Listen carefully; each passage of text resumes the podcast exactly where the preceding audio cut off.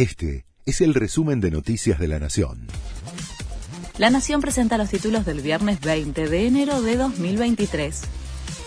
Un día antes del anuncio de masa, un bono clave tuvo volumen récord de operaciones.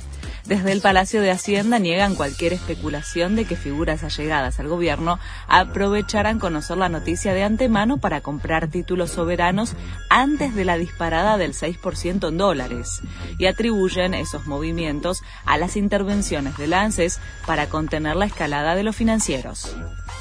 El gobierno y el campo se reúnen por la sequía.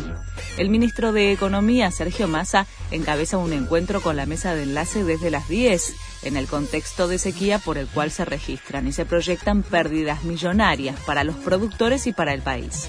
También participan funcionarios de la Secretaría de Agricultura, de la AFIP y del Banco Nación. La visita de Nicolás Maduro al país genera un duro rechazo opositor se espera la presencia del presidente de Venezuela en el marco de la CELAC. Buenos Aires podría convertirse en escenario de marchas de respaldo y repudio contra Maduro. La oposición criticó la presencia de dictadores en suelo nacional y hasta pidieron su detención. Detuvieron a Dani Alves en Barcelona tras una denuncia por agresión sexual. El futbolista brasileño declaró en una comisaría por presuntamente agredir sexualmente a una mujer en un boliche el 30 de diciembre. Luego fue trasladado en un patrullero para presentarse ante un juez que definirá su situación provisional. Boca y Racing se enfrentan en la Supercopa Internacional en Emiratos Árabes.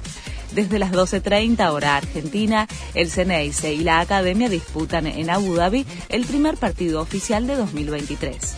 Boca, por ser campeón de la Liga Profesional 2022, llega a esta final con Racing, que ganó el trofeo de campeones. Este fue el resumen de Noticias de la Nación.